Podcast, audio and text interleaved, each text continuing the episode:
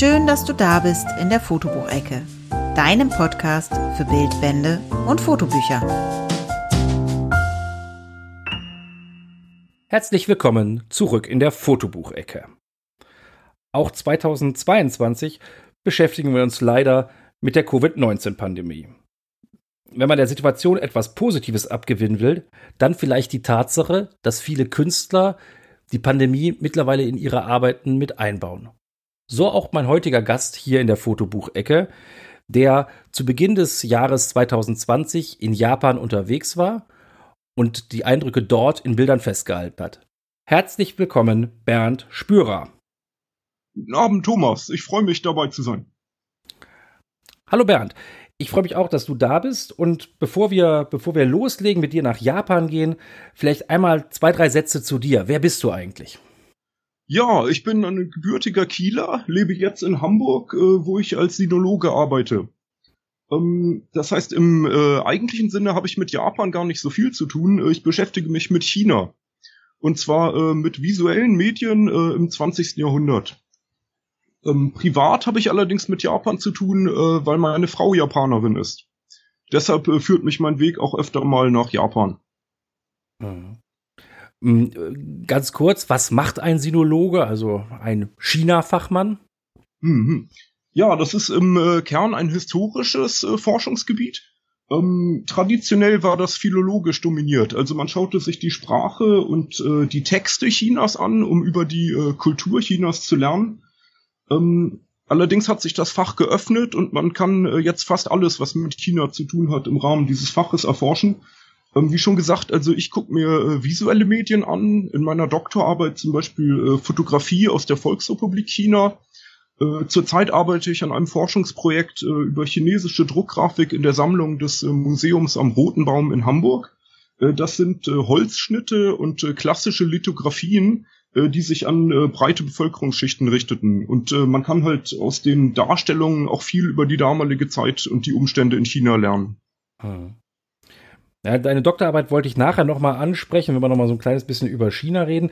Kommen wir jetzt erstmal zur Fotografie. Wie bist du denn zur Fotografie gekommen? Ja, ganz klassisch und damals hatte ich auch noch keine Ahnung, dass sich das so entwickeln würde. Ähm, in der neunten oder zehnten Klasse äh, habe ich in der Schule an einer äh, Foto-AG teilgenommen. Äh, das war damals im Jahr 2002, vielleicht 2003. Und äh, es gab zwar schon digitale Fotografie, aber natürlich noch nicht für äh, für neunt oder zehn Klässler in der Schule. Also war diese Foto AG noch äh, ganz, klass äh, ganz klassisch äh, chemische Fotografie. Äh, wir haben da gelernt, wie man äh, Filme entwickelt, wie man äh, ja, wie man dann Vergrößerungen, Abzüge davon macht, ähm, wie man mit den äh, alten Kameras umgeht. Also alles ganz klassisch. Danach bin ich dann auch ähm, an der Fotografie dran geblieben, habe aber überwiegend nur Spielereien und Urlaubsfotos gemacht. Ähm, das führte auch teilweise schon zu, zur Teilnahme an ersten Gruppenausstellungen, aber ich würde das immer noch als Spielereien äh, abhaken. Dann im Rahmen meines äh, Sinologiestudiums äh, bin ich nach natürlich auch mal nach China gefahren und äh, das hat mich total geflasht. Also es gibt dafür ja den Begriff Kulturschock. Äh, man wird äh, in eine völlig fremde Umgebung äh, entlassen und ähm, muss sich da arrangieren und ich äh, musste irgendwie mit diesem diesem Umstand klarkommen. Und ich habe dann natürlich wie ein Wilder äh, Fotos von allen möglichen Dingen in China gemacht. Und das äh, führte dann zu meinem ersten, was ich zu meinem ersten richtigen Projekt äh, erklären würde, zu dem Projekt Shanghai Civilized Park. Da habe ich ähm, das Leben in den Parks in Shanghai äh, dokumentiert. Man kann die Fotos auch heute noch auf meiner äh, Homepage finden. Ähm, ich bin immer noch ein bisschen stolz drauf, ähm, weil ähm, ja, also es, es ist einfach schön zusammengekommen. Es ist zu einem äh, Projekt geworden. Also es war nicht mehr nur einfaches Knipsen, sondern aus der Arbeit am Projekt entstand auch äh, ein Verständnis dafür, wie man projektorientiert äh, arbeiten könnte. Und das wurde dann auch mit äh, professionellen Partnern, zum Beispiel dem Konfuzius-Institut Hamburg, im äh, Mai 2014 ausgestellt im Asien-Afrika-Institut der Universität Hamburg. Also das ist so der Beginn äh, meiner, meiner richtigen fotografischen Aktivitäten ja, seitdem habe ich dann viel gemacht. Ähm, kleinere Projekte, größere Projekte, kuratorische Projekte und bin eigentlich äh, so seit 2014 andauernd äh, fotografisch aktiv. Mhm. Aber das Ganze nebenberuflich als Hobby. Ja, das ist schwer zu sagen. Was war da zuerst, die Henne oder das Ei? Also, ähm, es scheint sich bei mir alles immer um China und um Fotografie zu drehen. Und ich weiß nicht, ob da ähm, die Sinologie stärker ist oder die Fotografie. Ähm, natürlich, also mein Geld verdiene ich äh, als Wissenschaftler, als Sinologe. Äh, aber quasi meine Hauptbeschäftigung neben der Familie und meinem kleinen Sohn ist äh, absolut die Fotografie. Also da dreht sich alles ums Fotos machen. Und du hast es gerade eben geschildert, du hast es in der Schule gelernt, Anfang der 2000er Jahre. Mm, und du bist der analogen Fotografie treu geblieben, ist das richtig? Ja, auf jeden Fall. Ähm, ich hatte zwischendurch auch mal mit äh, digitalen Kameras ähm, auch rumgespielt. Und ähm, das äh, hat aber nie richtig, äh, nie richtig Klick gemacht bei mir. Ähm, also das ist auch gar kein, kein, wie soll man sagen, Antiquitätenfimmel oder so. Ich finde diese klassischen Filmkameras einfach äh, unheimlich einfach zu bedienen und die geben einem ein hohes Maß an Kontrolle. Also an so einer ähm, manuellen Filmkamera. Ich arbeite mit verschiedenen äh, Nikons und auch mit äh, mit diesen äh, gefürchteten Messsuchern aus Wetzlar. Ähm, da kann man äh, drei, vier Dinge verstellen an der Kamera und den Rest muss man mit dem Kopf machen. Und bei der, bei den digitalen, da hat man ja tausende und abertausende Einstellungsmöglichkeiten. Man steht vor einer Szene und man überlegt sich, äh, ja, soll man den ISO-Wert jetzt noch um einen Drittelklick hochschrauben oder nicht? Oder die Blende lieber F2 oder F2,4? Das, äh, ich finde diese, die, für mich persönlich haben diese Möglichkeiten eher verwirrt und ähm, eingeschränkt. Deshalb äh, bin ich bei den manuellen Kameras geblieben. Hm. Dann nimm uns mal mit jetzt in das Jahr 2020, mittlerweile ja auch schon wieder zwei Jahre her, ähm, im Frühjahr. Wieso warst du in Japan und wie ist es dir da ergangen? Mhm. Ja, das Jahr äh, 2020 fing bei uns schon äh, 2019 an. Äh, meine Frau war äh, hochschwanger. Ähm, achso, die heißt übrigens Shoko, das führt immer regelmäßig zu Begeisterungsstürmen bei äh, deutschen Bekannten, ist aber in Japan ein ganz normaler äh, Name. Ähm, ja, sie war hochschwanger und wollte äh, das Kind gerne ähm, in ihrer alten Heimatstadt äh, zur Welt bringen. Und ähm, ist dann äh, im Dezember äh, nach Japan geflogen. Ich bin erstmal noch hier geblieben, äh, weil ich meine Doktorarbeit noch fertig schreiben musste. Und ja, Ende 2019, Anfang 2020, äh, da war doch was. Ähm, äh, schlechte Nachrichten kamen aus Wuhan und es fing dann auch an, dass dieses eklige Covid-19 äh, in Europa auftauchte. Ich glaube, die ersten Fälle in Deutschland Ende Januar, äh, im Februar ging das dann los. Ja, ich habe dann Ende Februar meine Doktorarbeit äh, eingereicht und bin einen Tag später äh, nach Japan geflogen, in die Heimatstadt meiner Frau. Und äh, schon in dem Bewusstsein, da braut sich was zusammen. Also vielleicht kann ich nicht, können wir nicht direkt zurückfliegen. Wer weiß, äh, wie schlimm sich die äh, Pandemie entwickeln würde.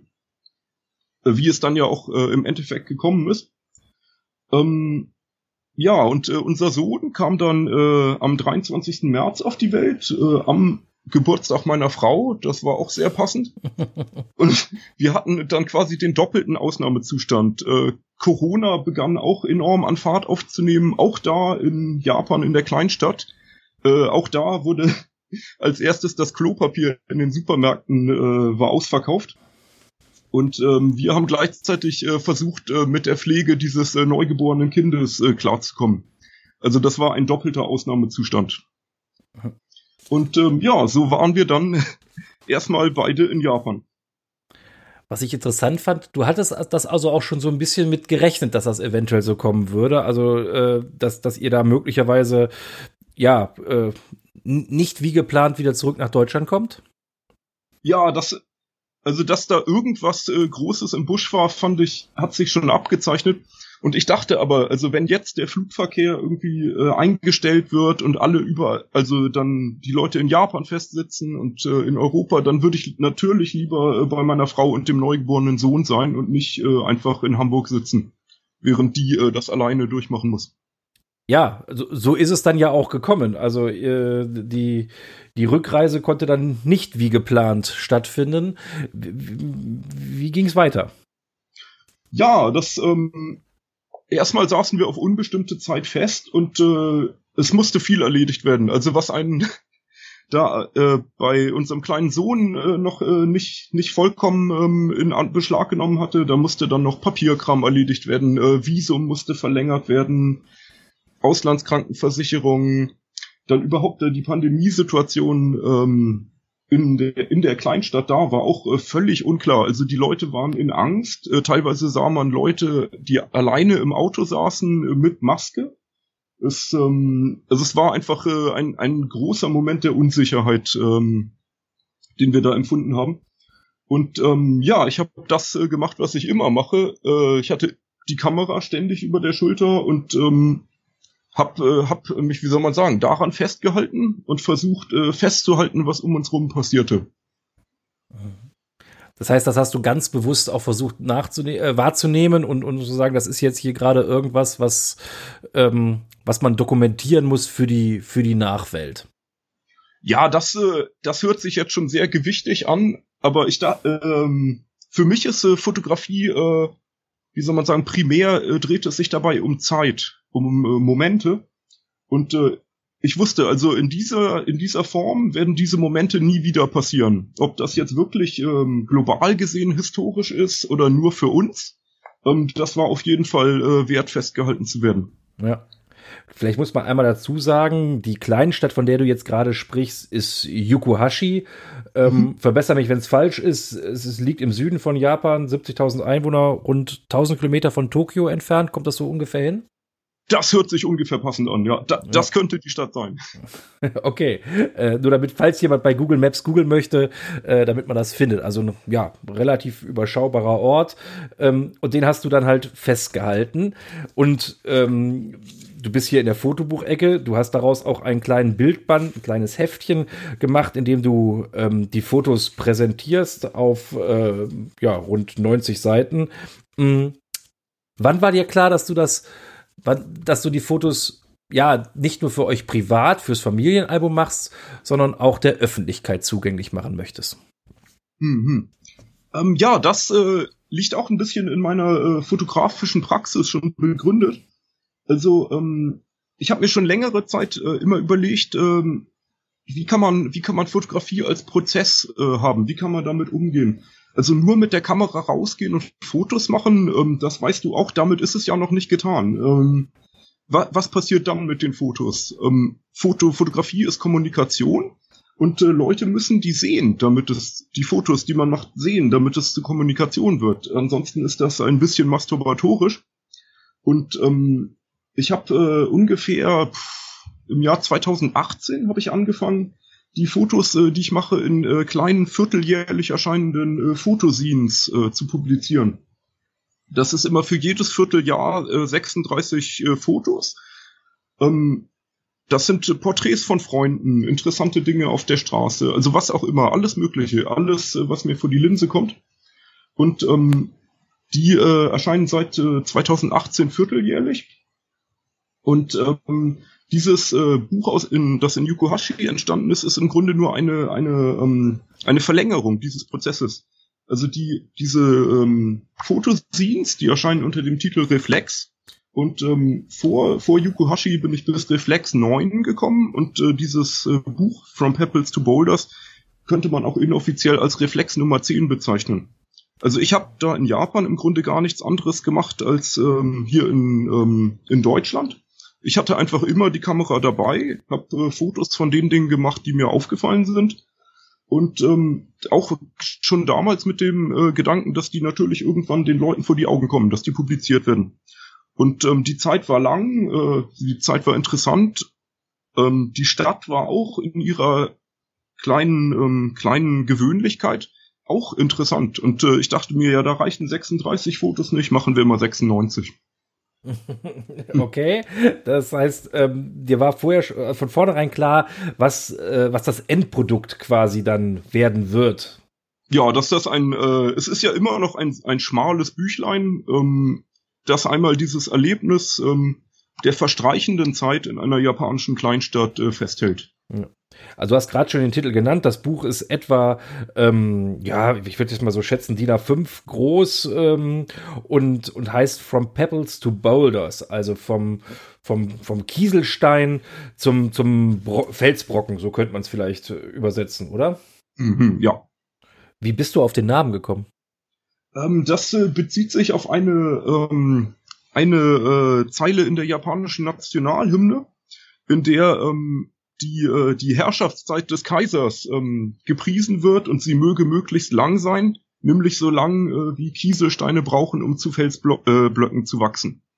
Und ähm, das fand ich doch sehr schön poetisch und ähm, passte auch gut zu diesem ähm, Aspekt des Verstreichens von Zeit. Und äh, da war der Titel.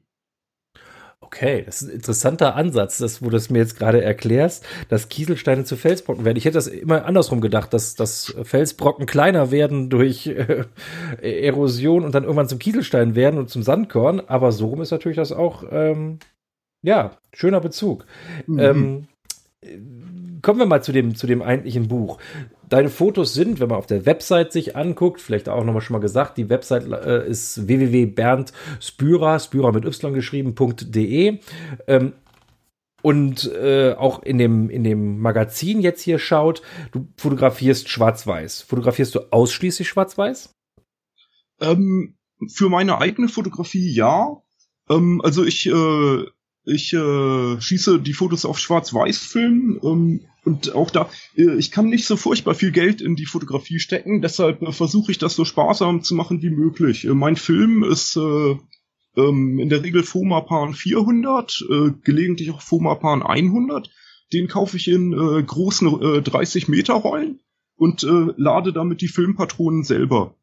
Ähm, diese, äh, die Filme entwickle ich dann von Hand. Ähm, Dafür reicht Gott sei Dank das äh, nächtliche Badezimmer. Das ist dunkel genug, um die Filme in den Tageslichtentwicklungstank zu füllen und äh, dann äh, entwickle ich die Filme über Tag. Also seit einigen Jahren ähm, habe ich kein Badezimmer mehr, in dem man auch äh, Vergrößerungen von äh, Fotos machen kann. Das heißt, seitdem arbeite ich hybrid. Ich entwickle die Filme von Hand und habe die dann auch in meinem Archiv ähm, für Zeiten, in denen ich eventuell wieder eine analoge Dunkelkammer habe. Ähm, ich scanne die aber ein. Ähm, zwar nicht mit einem Scanner, sondern mit einem Dia-Kopiergerät.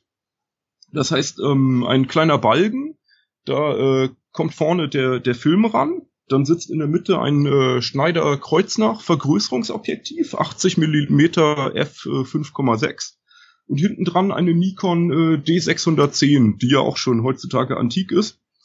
Ähm, aber es reicht, um relativ äh, vernünftige äh, digitale Fotos von den Negativen zu machen. Ähm, die äh, bearbeite ich dann am Computer mit den üblichen Sachen, äh, Adobe, Lightroom und Photoshop relativ sparsam. Und äh, dann werden die auf äh, verschiedene, wie soll man sagen, Ausgabeformen getrimmt. Dieses äh, Reflex äh, hatte ich schon angesprochen, das Fotosin. Ähm, dafür nutze ich den Druckservice äh, Books on Demand in Norderstedt. Und ähm, das ist aber nicht alles. Also wenn ich mal Ausstellungen mache, dafür kann man natürlich äh, keinen Print-on-Demand-Service äh, in dem Sinne verwenden. Ähm, da äh, da nehme ich den äh, Nachladen. Das ist äh, ein, eine Riso-Druckerei von Tim Reuscher in Hamburg. Und äh, da kann man sehr schön äh, große Drucke machen. Mhm. Und, und, und das alles, wenn man das jetzt so ein bisschen lapidar sagen wird, von den abfotografierten Negativen. Genau, genau. Im Moment habe ich äh, leider nicht die Möglichkeit, analoge Vergrößerungen zu machen, ja. beziehungsweise ähm, dann die analogen Vergrößerungen. Das, äh, es hängt auch immer von der Arbeitsweise ab. Also wenn man Ausstellungen macht, braucht man natürlich Einzelbilder, aber äh, in der Regel arbeite ich nicht mehr aufs Einzelbild hin. Also ich arbeite immer in Serien oder in Gru Gruppen von Bildern oder also in Bilder zusammenhängen, auch in diesen äh, Fotoscenes ähm, versuche ich immer Bezüge zwischen den Fotos herzustellen. Also ich äh, mache die Fotos im Alltag und äh, die beziehen sich dann natürlich auf ein, aufeinander. Ich verfolge über mehrere Wochen ein Thema und ähm, dann kommen die Fotos alle zusammen. Ähm, Ja, jetzt ist äh, mir der Gedankenfaden. Ja, nein, nein, alles gut. Das, ähm, der, ich finde, was, du, dass du in Serien denkst, das bietet sich ja an, auch wenn man jetzt dein Magazin sich anguckt. Ähm, was ich halt faszinierend finde, ich habe jetzt gerade noch mal geschaut. Ich finde, die Qualität ist halt wirklich hervorragend und die, die, die Scan-Technik äh, finde ich ganz, ganz faszinierend, äh, wie du das machst. Und ähm, muss ich sagen, das, das ist das, was mich beim Analogen halt stört. Ich hätte die Fotos gerne am Ende digital, um sie dann, wie du ja auch, äh, nochmal nachzuarbeiten, zu archivieren und auch ähm, für, für, ja, wie auch immer auszugeben. Und das finde ich ist halt, klingt nach einer sehr charmanten Lösung und die Qualität der Fotos ist wirklich ähm, super. Also das hätte ich jetzt nämlich gar nicht, gar nicht so gedacht. Mhm.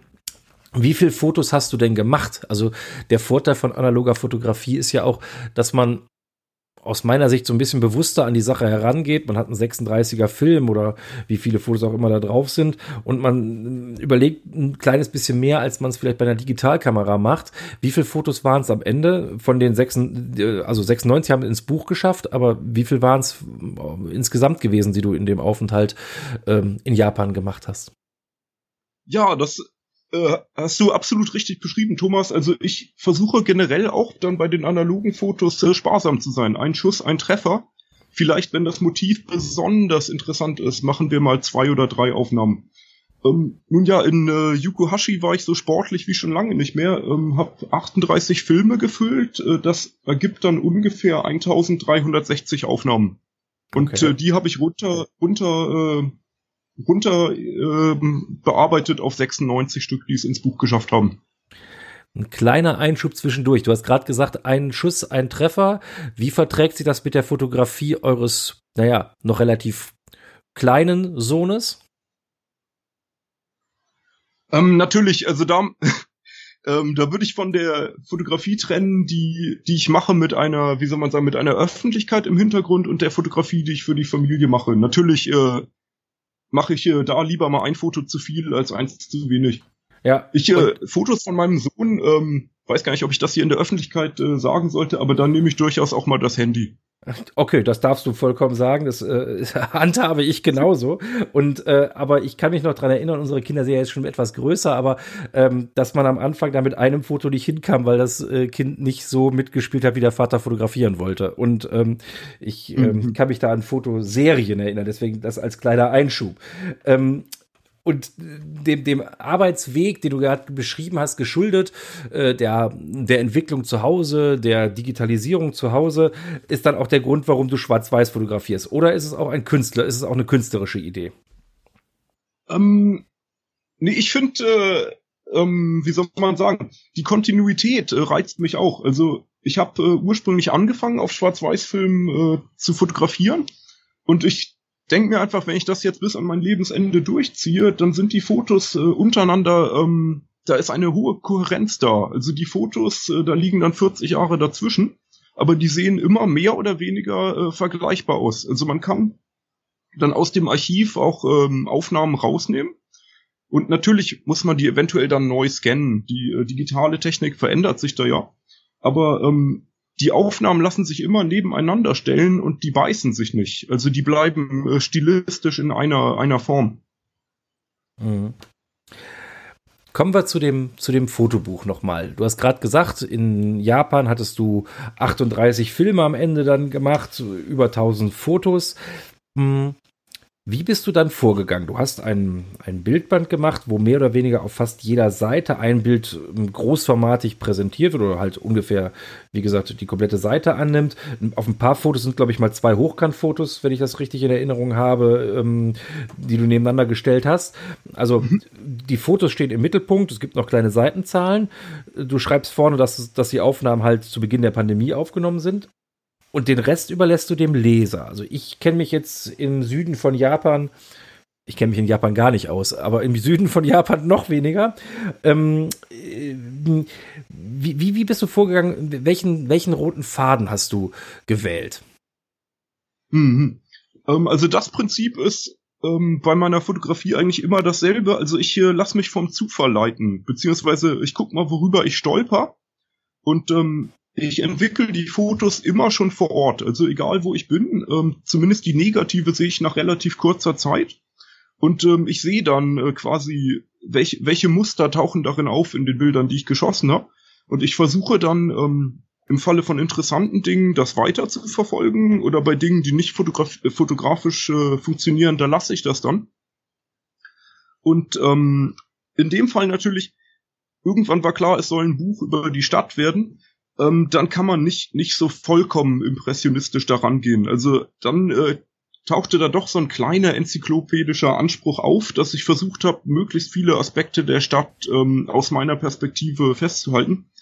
Und du meintest gerade, du kennst dich mit dem Süden Japans nicht so aus. Ähm, ich auch nicht. Also schändlicherweise muss man sogar sagen, ich spreche auch noch kein Japanisch, obwohl ich schon äh, mehrere Jahre mit äh, meiner Frau verheiratet bin. Das Problem ist halt einfach, äh, die Sinologie nimmt da äh, auch mit dem, den ständig nötigen äh, Übungen der chinesischen Sprache einfach zu viel Raum in Anspruch. Ich war also auch in, ähm, in Japan mehr oder weniger taubstumm, da ich mich dann nicht äh, äußern konnte. Und ich habe mich einfach äh, visuell leiten lassen. Also äh, was, was spricht mich visuell an, äh, das habe ich dann weiter verfolgt äh, mit, äh, mit der Kamera. Mhm. Mhm.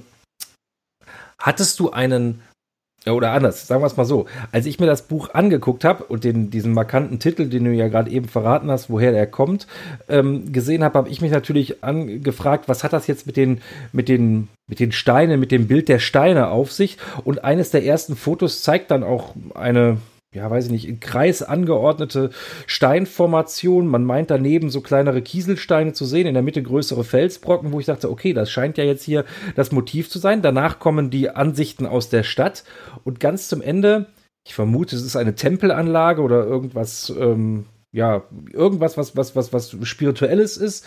Ähm, da ist dann wieder so eine riesengroße Felsformation. Ist das bewusst gewählt oder ist das nur meine Interpretation jetzt? Nee, natürlich. Ähm, die Reduktion von äh, 1300 auf 96 Fotos, äh, da mussten viele schmerzhafte Entscheidungen getroffen werden. Und äh, Entscheidungen getroffen werden heißt äh, bewusst. Also da ist viel bewusste Redaktionsarbeit in das Buch geflossen. Ähm, dass da kein, äh, kein, dass das Ganze sehr Stream of Consciousness äh, mäßig äh, rüberkommt. Also einfach äh, formatfüllende Fotos, äh, Seite hinter Seite. Es äh, nimmt fast die Form eines, eines Films an, eventuell. Ähm, das ist äh, mit Absicht so gemacht. Also ich selbst konnte, konnte quasi gegenüber der Umgebung nur visuell reagieren. Und das möchte ich auch möglichst unverfälscht an den Leser weitergeben. Also wenn man sich mit Japan nicht auskennt, dann kann man da vielleicht äh, ein paar Dinge aus den Bildern mitnehmen oder auch nicht jemand, der sich mit Japan auskennt, es gibt ja auch Japanologen, wird aus den Bildern wahrscheinlich mehr erkennen können als ich äh, selbst, der sie gemacht habe. Und ähm, vieles davon sind einfach ähm, lose Beobachtungen. Äh, was du gesehen hast, dass es sich von den kleineren Steinen zu den größeren entwickelt, ähm, das ist natürlich beabsichtigt. Aber ähm, viel mehr Deutung möchte ich da auch äh, gar nicht liefern. Äh, ich bin dafür selbst gar nicht qualifiziert. Hm. Ähm, wo, wo, du gerade gesagt hast, jemand, der sich mit Japan nicht auskennt, der kann was mitnehmen. Ja, wie gesagt, ich kenne mich ja nicht aus. Ich fand es faszinierend, was man so nebeneinander, also was man einfach so nebeneinander sieht, wenn man mal auf so ein, auf ein Foto eingeht. Du hast auf der Seite 24 eine Doppelseite, wo zwei Gebäude äh, sind, also ja, auf jeder Seite ein Gebäude. Ähm, das, das rechte ähm, dachte ich zuerst, oh guck mal, das könnte auch hier irgendwo in Europa aufgenommen sein. Das zeigt so, eine, so, so, so ein kleines Häuschen, bisschen Reihenhaus-Charakter, finde ich. Davor steht ein geparktes Auto. Ähm, dachte ich, okay, das, das hätte ich jetzt irgendwie anders erwartet. Auf dem Bild daneben kommt das raus, was ich dann schon wieder ähm, sehr viel mehr nach Japan äh, oder wie ich mir Japan vorgestellt hätte, mit diesen ganzen massiven Oberleitungen, die da überall quer mhm. über die ähm, Straße ziehen. Das ist ein wirres Spinnennetz, finde ich, äh, schon von, von Leitungen, die da ja überirdisch ähm, verlegt sind. Das fand ich wieder faszinierend. Also das, ähm, man kann da schon ein bisschen was sehen. Also ich, du hast es geschafft, ähm, mich durch die Lektüre des Buches so ein bisschen nach Japan zu nehmen. Ich, zumindest in, nach äh, Yokohashi. Äh, Ob es überall so aussieht, mhm. weiß ich nicht. Das, äh, das freut mich sehr, Thomas, aber das weiß keiner so genau. Ähm, das Interessante ist, wenn du Leute ansprichst, äh, Japan, wie ist das da so? Ähm, auch wenn die wenigsten äh, da waren, die meisten haben ja ein Image davon, also was sie da erwarten würden zu sehen. Und ich habe trotz allem versucht, dieses Image ein bisschen äh, zu brechen. Also bei den Tempelanlagen Ja, ich bin auch nur ein Mensch. Natürlich mache ich ein Foto von gigantischen Steintempeln. Aber ähm, im Alltagsleben in der Stadt ähm, bricht sich das Japan-Bild, das man hier vielleicht hat, äh, doch.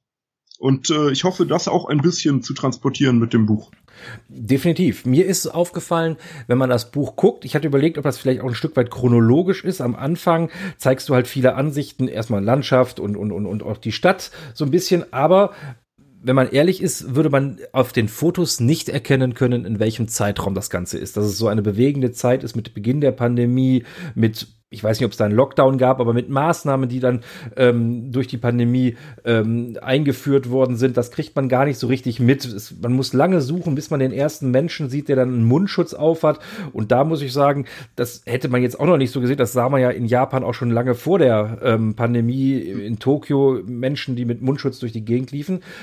Äh, etwa zur Hälfte des Buches wird es dann immer deutlicher. Dann kom kommen die Szenen, mh, die man auch hier dann gesehen hat, dass da plötzlich irgendwelche Folien in den Warteschlangen sind an den an den ähm, an den Tresen von Geschäften, ähm, dass da irgendwelche verkleideten Menschen, ähm, ich weiß nicht, ob die Abstriche machen oder oder irgendwelche andere Sachen machen, auf jeden Fall so mit so einem ja mit so einem mit so einem Schutzanzug ausgerüstete Menschen, ähm, das aufne irgendwelche Sachen aufnehmen. Äh, das heißt, da wird die Pandemie immer mehr in den Vordergrund gerückt.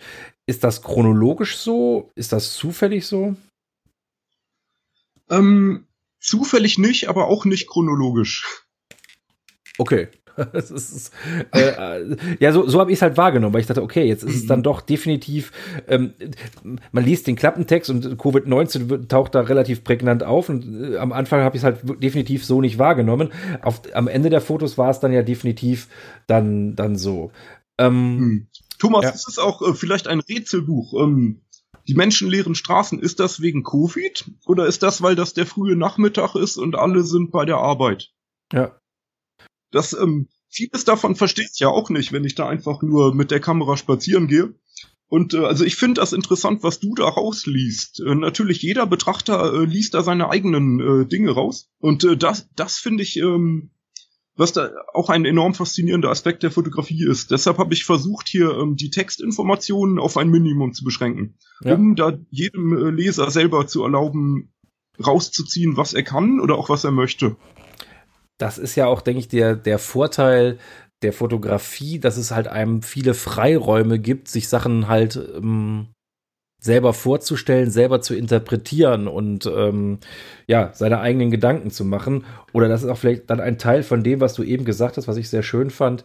Fotografie ist Kommunikation. Ich meine, das ist dann ja auch ein Teil der Kommunikation. Wenn ich mir meine eigenen Vorstellungen mache, die vielleicht völlig falsch sind, aber ist ja auch letztlich egal, ähm, ist es ja dann trotzdem irgendwie ein Stück weit Kommunikation, in die wir dann getreten sind. Nonverbal. Mhm. Ja, genau. Also gerade dieses Nonverbale äh, finde ich dabei unheimlich spannend. Ähm, das hat mich auch, ähm, da sind wir wieder ähm, bei der Sinologie, ähm, bei der Forschung unheimlich in interessiert. Was kann man als äh, europäischer Betrachter eigentlich aus äh, chinesischen Fotografien äh, wirklich rausziehen? Also was können wir daraus äh, lernen, ähm, wenn wir eigentlich gar nicht über dieses Symbolrepertoire verfügen, das äh, Chinesen vielleicht haben, wenn sie sich Fotos angucken, also aus China. Mhm. Ähm, und äh, das versuche ich halt auch ähm, hier in Deutschland und dann auch äh, damals in Yukuhashi umzusetzen mit meiner Fotografie. Ja. Aber wo du jetzt China ansprichst und, und, und ähm, die visuelle Kommunikation in China, du hast es ganz am Anfang ja schon mal gesagt, das ist Teil oder das ist Thema deiner mh, Promotion gewesen, visuelle Kommunikation in der Volksrepublik China in den Jahren 42 bis 81 des letzten Jahrhunderts. Ähm, ich habe versucht, die Promotion, nein, ich habe sie nicht in Gänze gelesen, das möchte ich jetzt mir nicht anmaßen. Ich habe mir die Zusammenfassung durchzulesen. Ähm, mhm.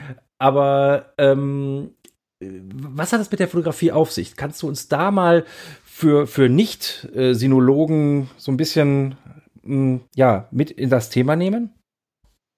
Ähm, in, du meinst in diesem Zeitraum in China? Hm? Ja, genau. Was, was war da das Besondere an der, an der Fotografie in, in einem ja sehr besonderen Land?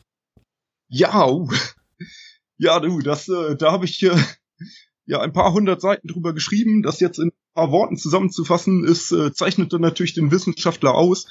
ähm, das Spannende ist, also, dass man auch äh, absolut die historischen Sozialveränderungen daran nachvollziehen kann. Ähm, in die Zeit fällt die Gründung der Volksrepublik, ähm, fallen dann Katastrophen wie ähm, der große Sprung nach vorne, die Kulturrevolution, ähm, dann die Wirtschaftsöffnung ganz am Ende. Ähm, das äh, und man man würde ja vielleicht denken, dass äh, das überwiegend Propagandafotografie ist, was da gemacht wurde.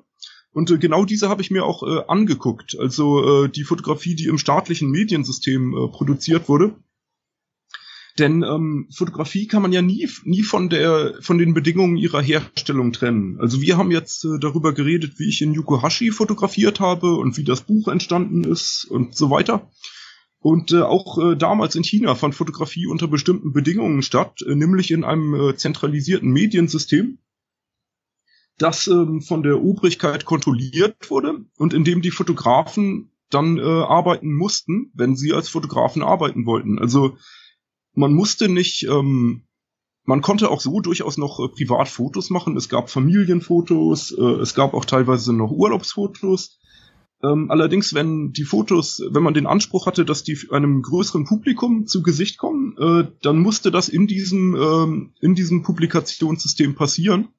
Und äh, das hat natürlich die Form der möglichen Fotos äh, stark eingeschränkt und ähm, führt zu dieser stark äh, verflachten Bildsprache der Propaganda. Was ich äh, dabei unheimlich faszinierend fand, ist, dass aber gerade wenn man dann doch Textquellen äh, heranzieht, um sich, äh, um sich äh, näher anzugucken, wie damals gearbeitet wurde, dass da doch ein enormes Maß an Individualität bei den Fotografen damals äh, vorhanden war. Also das waren auch ganz normale Menschen wie du und ich mit Familie, mit Angst um ihren Job oder mit, äh, mit dem Wunsch erfolgreich zu sein und die dann im Rahmen dieser äußeren Bedingungen äh, versucht haben, dem gerecht zu werden oder sich so weit wie möglich doch äh, zu entfalten innerhalb dieses Systems. Also das äh, fand ich unheimlich spannend, was man da über China äh, lernen kann, wenn man sich die Fotografie anguckt. Und ähm, das ist ja nur ein, ein winziger Ausschnitt äh, dieses Milliardenvolkes, äh, diese paar hundert Fotografen des Mediensystems. Und ähm, also das äh, ich bin da, glaube ich, immer noch am begeistertsten von meinem eigenen Thema, aber die, die Einblicksmöglichkeiten, die man da darüber hat, äh, weil diese Fotografen ja auch gerade den Auftrag hatten, äh, China äh, bildlich äh, darzustellen.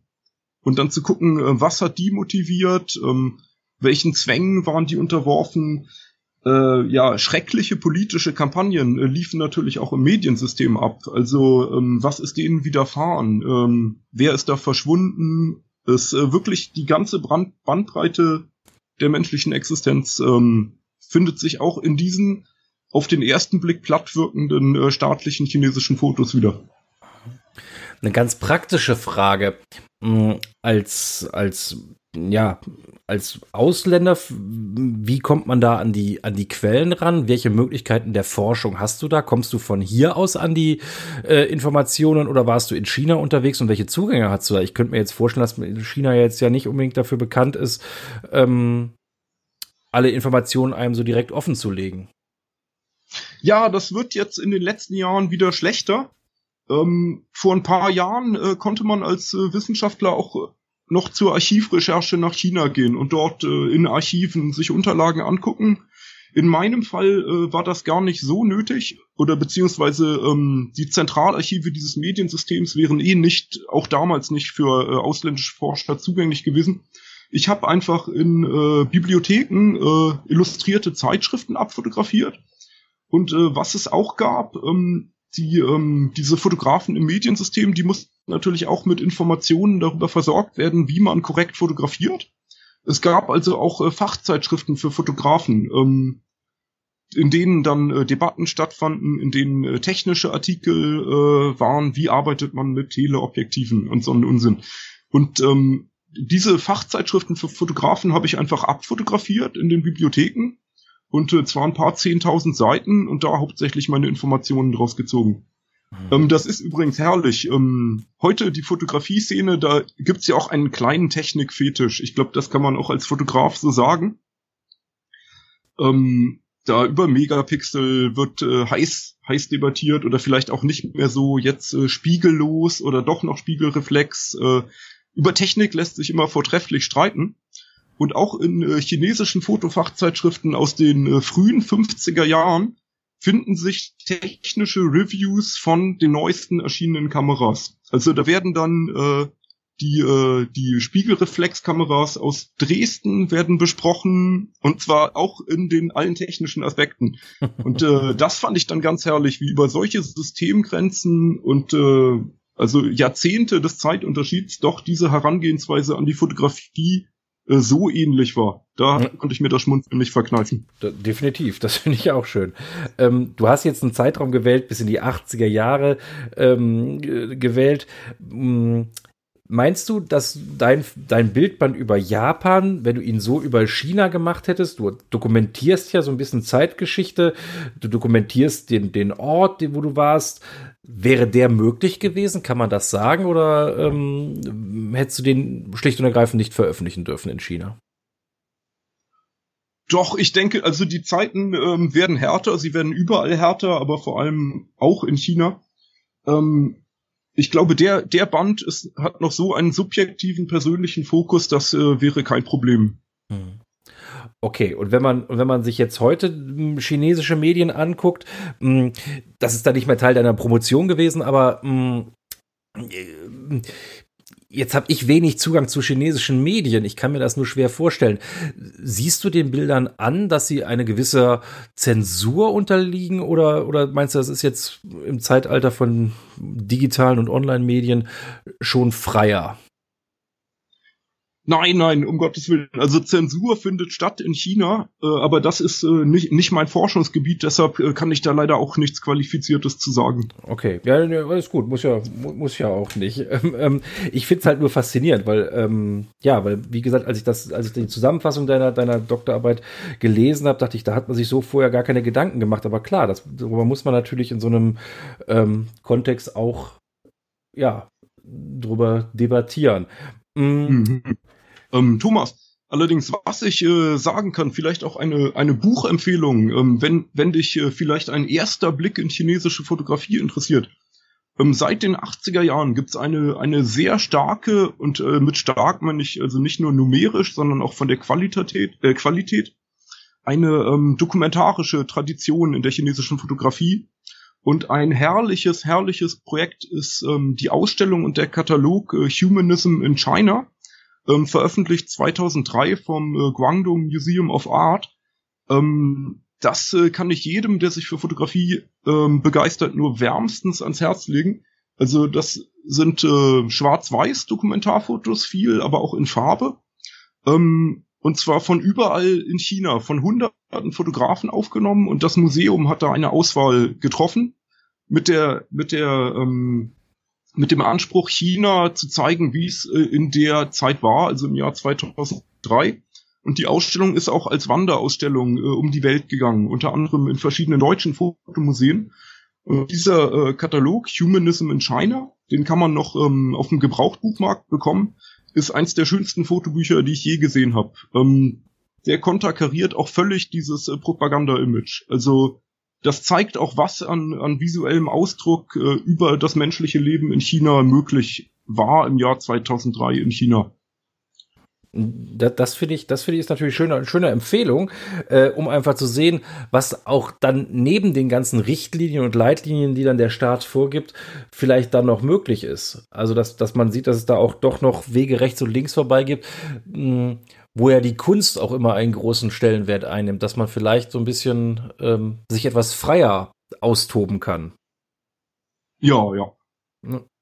Ähm, du hast mir jetzt quasi schon die Überleitung äh, vorweggenommen. Ich wollte nämlich jetzt gleich übergehen zu einer, zu einer Buchempfehlung, die ich jedem Gast ähm, ja, den ich jeden Gast frage, ähm, wäre das deine Buchempfehlung gewesen oder hast du noch ein Buch, was dich geprägt hat, was deine Fotografie geprägt hat oder was du einfach nur spektakulär findest neben Humanism in China? Ähm, das äh, würde mir sehr schwer fallen, da noch äh, zu wählen. Ähm, also ich habe hier bestimmt äh, einige Dutzend chinesische Fotobücher, die alle ähm, auf ihre Weise Aspekte beleuchten, aber ähm, um nochmal auf Humanism in China zurückzukommen, Ähm, das ist auch das erste Fotobuch aus China, das ich überhaupt damals als äh, kleiner Bachelorstudent äh, in die Finger bekommen habe. Und das äh, hat mir unheimlich die Augen geöffnet, dass äh, China ja so viel mehr ist als äh, Konfuzius und äh, diese alten Texte, mit denen man sich im Studium oft auseinandersetzen muss. Und es ist ähm, einfach die Qualität der Fotografie hat mich auch komplett umgehauen. Ja. Es, ähm, also das ist eine uneingeschränkte Buchempfehlung äh, für nicht nur für Leute, die sich für China interessieren, sondern äh, für jeden, der sich für für klassische Dokumentarfotografie interessiert. Ich guck mal, dass ich einen Link dazu finde, den ich dann auch in die ähm, Notizen zu der heutigen Folge dann packen kann, dass man da irgendwie sich ein bisschen näher, ja, quasi informieren kann. Ich finde es auf jeden Fall sehr, sehr spannend. Bernd, ich freue mich, dass du mir das Buch ähm, zugeschickt hast. Ich freue mich, dass wir uns darüber unterhalten können. Ich fand es wirklich einen schönen Einblick, den du gegeben hast in eine, jetzt gehen wir wieder zurück nach Japan, in eine japanische Stadt. Ähm, wie du sie wahrgenommen hast im, ähm, ja, im Frühjahr 2020. Und da wir jetzt beide miteinander reden können, kann man ja auch sagen, du hast es auch wieder aus Japan rausgeschafft. Ihr seid wieder wohlbehalten, zwar später als erwartet, aber wieder nach Deutschland gekommen. Ja, genau. Äh, irgendwann ging der Flugverkehr dann wieder im äh, Juli. Und äh, wir sind mit einem der ersten Flüge der, der japanischen Fluggesellschaft wieder rausgeflogen. Am äh, Gate standen dann auch Fotografen, die uns beim Boarding fotografiert haben. Also es war wohl auch etwas Besonderes äh, für die Fluggesellschaft. Ähm, allerdings, äh, Corona, es geht immer auf und ab. Ähm, seitdem konnte meine Frau nicht wieder nach Japan fliegen. Also die Einreisebestimmungen sind wieder verschärft worden. Jetzt ist Quarantäne nötig, was natürlich mit einem Kleinkind ähm, einfach nicht geht. Da eine Woche Hotelquarantäne mit einem äh, jetzt bald zweijährigen Energiebündel. Ähm, also wir hoffen, dass sich die Lage bald wieder bessert und äh, wir auch mal wieder nach Japan können. Aber man muss, äh, man muss gucken, wie es kommt. Ja, definitiv. Das, äh, das ist halt leider die, äh, die Überschrift über den letzten Wochen und Monaten. Man muss gucken, wie es kommt. Drücken wir einfach die Daumen, dass irgendwann wieder ein bisschen mehr Normalität dabei ist. Ich finde es schön, dass du deine Eindrücke in einem Bildband ähm, ja, veröffentlicht hast. Ich denke, das ist vielleicht auch eine gute Beschäftigung, um mit der manchmal vielleicht ein bisschen ähm, ja, pessimistische Situation umzugehen und sich dann doch da noch was Schönes, Positives draus äh, zu erstellen. Und dafür bedanke ich mich und ich bedanke mich, dass du heute hier Gast in der Fotobuchecke warst. Thomas, ich bedanke mich ganz herzlich für die Einladung. Das hat echt Spaß gemacht. Das war das Gespräch mit Bernd Spürer über sein Bildband From Pepples to Boulders. Alle Informationen über ihn, findet ihr wie gewohnt unter www.fotobuch-ecke.de. Ja, und dann war es das auch schon wieder und ich freue mich, wenn ihr beim nächsten Mal wieder dabei seid. Bis dahin, tschüss!